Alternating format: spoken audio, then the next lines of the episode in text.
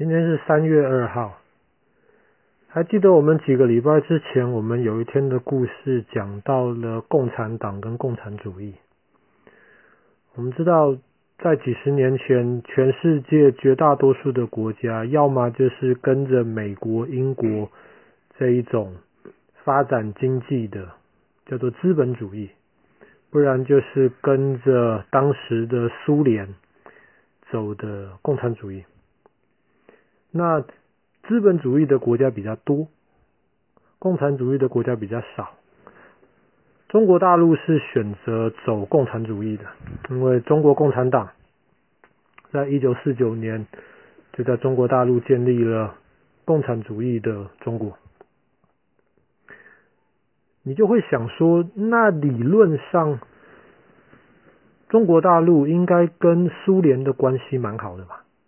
因为本来相信共产主义的国家就比较少，那这两个国家都是相信共产主义的，他们应该关系是要比较好。那从外面的人来看，好像是这个样子，可是实际上并不是。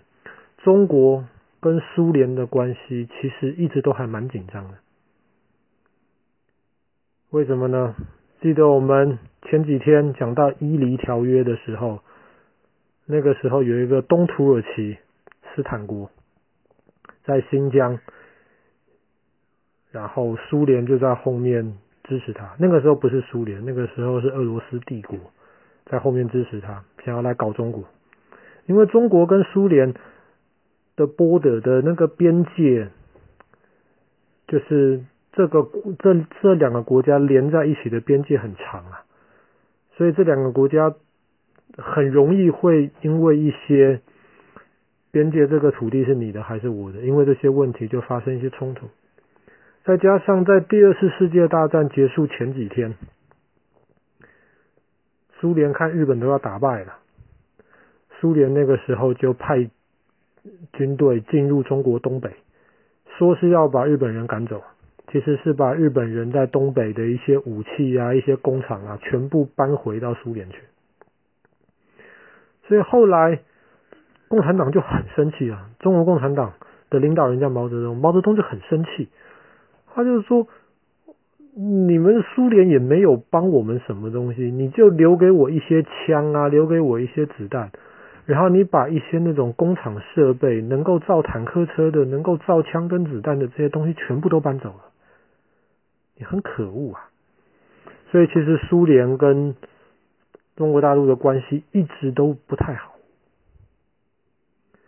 关系不好不好不好到一个程度，在五十年代的时候，一开始苏联跟中国都是听马克思的话的，马克思我们之前讲过，听马克思的话，可是后来苏联发现马克思的一些东西可能行不通，苏联就想要修改一下。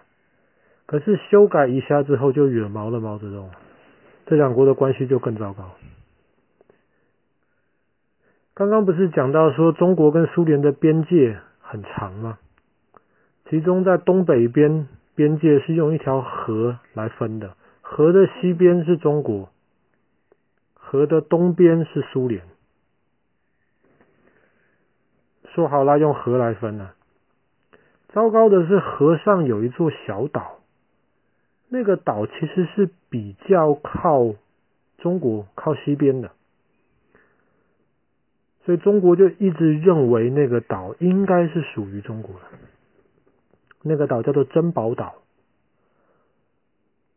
其实本来苏联也是想说，我们干干脆讲好了，那个小岛就给你，那个小岛也没什么，上面也没什么东西，就是一些树，就给你。本来都要讲清楚。在一九六四年的时候，都要坐下来谈判了，要签好了。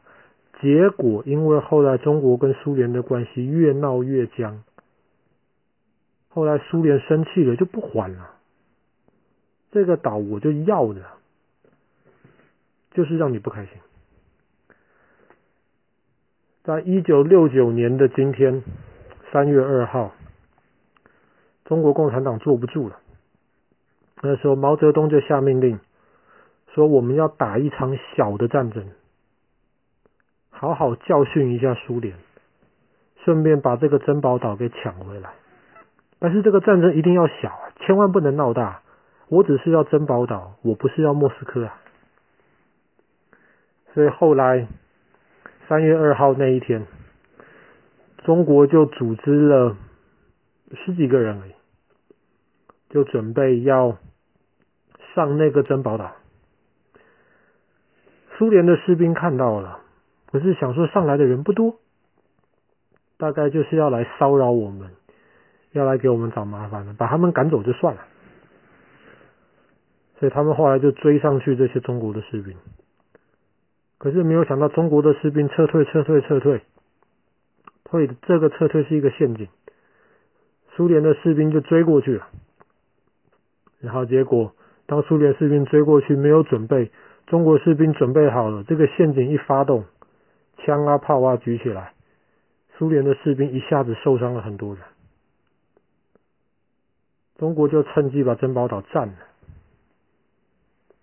哦，苏联当然不开心了，就这样子，珍宝岛给你占了，怎么可以呢？过了两个礼拜，苏联准备好，带领了很多军队来，还有坦克车，要把珍宝岛抢回去。哇，两边就开始打，打了九个小时，珍宝岛换了八次主人，一下被中国抢回去，一下被苏联抢回去，一下又被中国抢回去，一下又被苏联抢回去。非常激烈。后来，当时苏联把他们最强的坦克车都派出来了。那个时候的坦的坦克车非常厉害。那个时候中国没有太多这种坦克车，苏联坦克车非常厉害。那时候珍宝岛的那条河上面正好结冰，坦克车就开过去，要直接开上珍宝岛。反正它的盔甲很厚，用大炮直接轰中国的军队。可是没有想到，冰上面中国的士兵已经放了地雷，把坦克车的履带给炸坏掉。后来就坦克车就卡在冰上面，动不了。上面的士兵赶快逃出来。本来要抢珍宝岛，后来变成抢坦克车。为什么？因为那时候苏联这个是苏联最先进、最厉害的坦克车，他不想让这个坦克车被中国抢走，然后中国搞搞不好可以制造出来很厉害的坦克车。所以大家就开始抢坦克车，苏联人希望把坦克车拖回去、修回去，没有办法。中国士兵想把坦克车拖过来，也没有办法。后来苏联看不行了，就决定把那个冰炸开，让坦克车沉下去。哎，成功了，坦克车真的沉下去了。可是过了一个多月，有一天晚上，那个水是非常非常冷的，才刚刚融化的。那时候，中国的一些潜水员就潜到水里面去，偷偷的在晚上把坦克车捞上来，拖回到了中国。后来就是把苏联的那的那台坦克车仔细研究之后，中国就开始造自己厉害的坦克车。那台苏联的坦克车现在还在北京的博物馆里。就这样子，双方打来打去，后来中国。占领了，也不能说占领，应该说把珍宝岛给夺回来了。可是苏联很生气啊，当时苏联的大将军非常的生气，他就建议苏联的领导人，我们用核子弹，好好教训中国一顿，用核子弹直接打北京，他叫珍宝岛，我们就打北京。那个时候毛泽东都下令。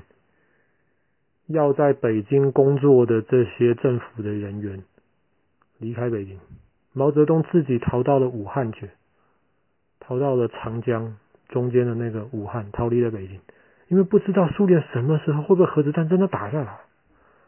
所以这珍宝岛事件是在冷战当中，除了古巴的的那个飞弹危机之外，最接近用核子弹的一次。可是不是共产主义打资本主义，或者资本主义打共产主义，而是共产主义打共产主义。可是后来还好没有用，直到一九六九年的九月多，那个时候越南的共产党领导人死掉了，所以中国跟苏联的共产党都派人去参加越南的那个领导人的丧礼，就是在机场的时候，中国跟苏联的领导人碰面了，谈了一下，就决定我们千万不可以把核子弹这样拿来用了。算了吧，我们就各退一步吧。